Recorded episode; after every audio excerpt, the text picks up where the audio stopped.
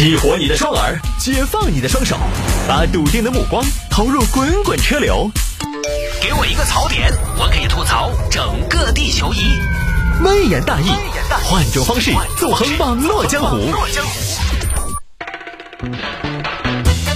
来喽！欢迎各位来到今天的微言大义要，继续跟您分享网络上一些热门的、有意思的小新闻。哎呀，今天这个耳机又不太对劲，真是时不时的要出个故障啊！这个耳机呢，就是左边耳机这边，时不时就没声音，时不时就没声音。对于一个语言量特别大的节目来讲呢，这是非常致命的一点，就是这个状态始终断断续续的，老是分心。我今天尽量啊，好吧，欢迎各位来到今天的节目当中。那么下了节目之后呢，如果您想跟主持人来进行互动，来跟谢探进行互动，也欢迎您。来加我的个人微信号，拼音的谢探，数字的幺三，拼音的谢探，数字的幺三，加为好友来跟我留言就可以了。前两天我在节目当中说，我突然有听众朋友反映我变老了这么多年啊，听了这么多年节目，突然有一天看到我一张比较真实的一张照片，没经任何艺术加工的照片，突然说探哥你居然都这么老了，哎呀，从小陪我们长大的都真的成了谢大爷了啊，以后就不用再扮演谢大爷了，就是谢大爷了。以这么一个由头呢，有很多听众朋友都加了我的微信。加了之后呢，我发现怎么回事？我们的受众里边有很多爸爸妈妈，不是说他爱听微言大义，而是他们的家里的娃爱听微言大义。上车，甚至今天还有一个外婆也来跟我留言说，呃，我经常带着我们孙子啊，应该是当奶奶的，带着我们孙子啊送他去上学，在车上他就要听你的节目。哎呦，这是我是一个少儿节目主持人啊。其实做微言大义呢。做了五年了，我基本上呢，在不同的人生阶段也在做不同的调整嘛。就是我之前在节目当中也跟大家分享过，就是我希望微言大义呢，还是一档在车上，一家人在车上，不管老老少老老少少，都还是不说你觉得好听，就至少能听，至少能听。所以呢，很多朋友说我没有以前那么油爆爆了，因为我也当爸了，我们家又是一个姑娘，对吧？我也希望给她有一个小榜样嘛，不说小榜样，至少哪一天她在车上听到我的节目。他他遇到过这样的情况，有一天家里边坐网约车，就听到师傅在放我的节目，就是他听到他爸的节目，他不至于说小孩不能听，所以这是我现在可能一个小小的改变啊。来，我的微信号拼音的谢探，数字的幺三，拼音的谢探，数字的幺三，有小朋友爱听我们的节目，我也非常的欢迎，并且呢非常的高兴，就这证明呢这是一档老少咸宜的节目。来吧，言归正传，说一下今天的微言大义，又到周四了。有听众朋友说百家这个事情，承德梅兹候鸟族的幸福生活。承德梅兹，这个大家知道，成都、德阳、眉山、资阳，这个就是现在号称的承德梅兹同城化嘛。呃，这个呢是前几天成都本地媒体做的一个报道。就是报道了成都这个大城市里面一个特殊的群体，他们叫候鸟族，都市候鸟族。什么叫候鸟族呢？就是生活在成都，工作呢在眉山、德阳、资阳的人。这篇报道主要就是突出这个承德梅资同城化过程中呢，候鸟族享受到了。交通圈的便捷这么一个现象，报道开篇就报道了一个王经理。王经理早上赶地铁到东站，七点四十分上高铁，然后在车上休息二十六分钟，八点零六分到资阳站上班，然后等到每周五下班了，又是高铁加地铁返蓉。其实吧，这篇报道主要还是说了同城化和交通的变化。候鸟族的幸福呢，更多只是体现在标题和前面的类似岛屿的部分的。这个呢，咱们必须要承认，有一说一，现在高铁也好，地铁也罢，都非常方便，这点必须要承认。大家想一下，以前你最早的时候开车到重庆要多久？起码三个多小时吧。现在高铁过去重庆就一个小时，西安高铁三个小时。到绵阳最多就一个小时，确实是方便了很多。但是呢，我觉得从现阶段成都的状况来说，我们在北京所看到那种日常两个城市通勤的候鸟族，还是暂时不太可能大量出现在成都。现在成都有没有？有，但一定不多。比如上周我们城市大玩家接热线确实就有在成都上班，每天回都江堰的。我们还有个天天津的听众在微信给我留言分享的。他有很多年在天津和北京两地通勤，在天津住，在北京上班，也曾经呢，他长时间在深圳和香港两地通勤。成都呢，总的来说还是要好一些。我觉得现目前来讲，不会有太多的都市候鸟族，因为首先呢，成都非常关键，房价就没那么高。你不管是北京也好，还是刚才这个我举例那个听众长时间在香港上班也好，他有个巨大的现实问题，房子巨贵。注意是巨贵啊！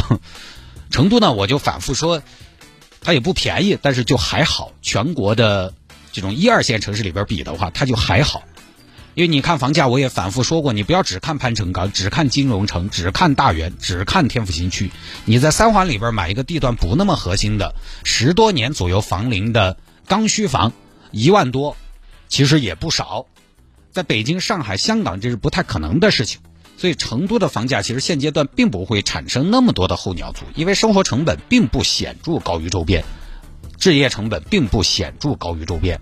候鸟族的产生一定还是要基于两个城市收入和支出比较大的一个差距，才能产生。你比如说瑞士，众所周知的物价高，所以瑞士那边好多人在瑞士上班，下班去哪儿？法国住，本来也近。北京有人是在城里上班，下班回回哪儿？回保定。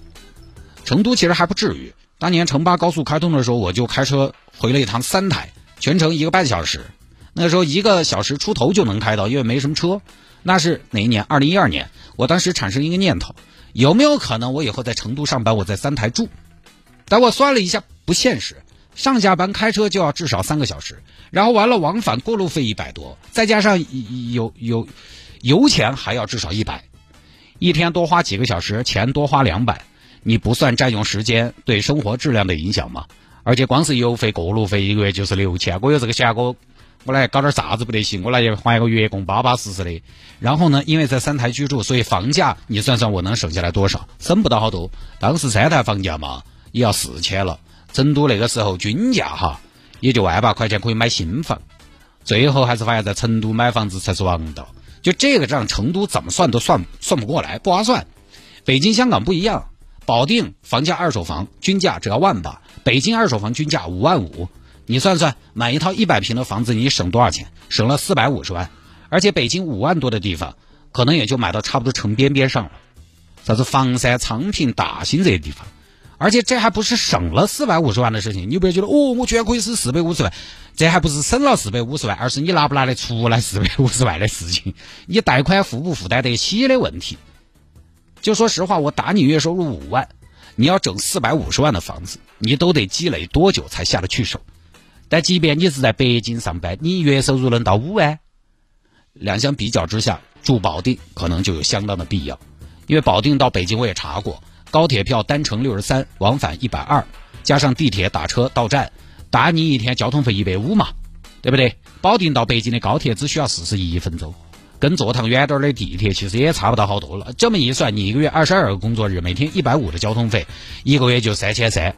你如果在北京找个月入两三万的工作，是不是就完全可以负担了？但是你在北京月入两三万的工作，你是负担不起北京城里边的房价的。但你月入三万，你抛开交通费，对吧？你住保定，你还可以挣两万六千七。你在保定给我找个月入两万六的工作看看，很难。也就是这种才会产生比较多的候鸟族。成都真的就还好。成都现在最多的直住分离呢，就出现在哪儿？高新区。上周我们也是接电话嘛，分享单边通勤二十公里以上的，接了总共就那么几个电话。前面两个打进电话来的都是住其他地方，然后工作呢在天府三四五街那种。为什么呢？就因为高新南的房价已经偏高了，对吧？我住到龙泉一万多的房价，我上班在高新南区三万的房价，可能居住质量还不咋个。龙泉大面一万多，将近小两万，你可以买洋房。高新南区三万，你买个电梯公寓，容积率起码都有四了。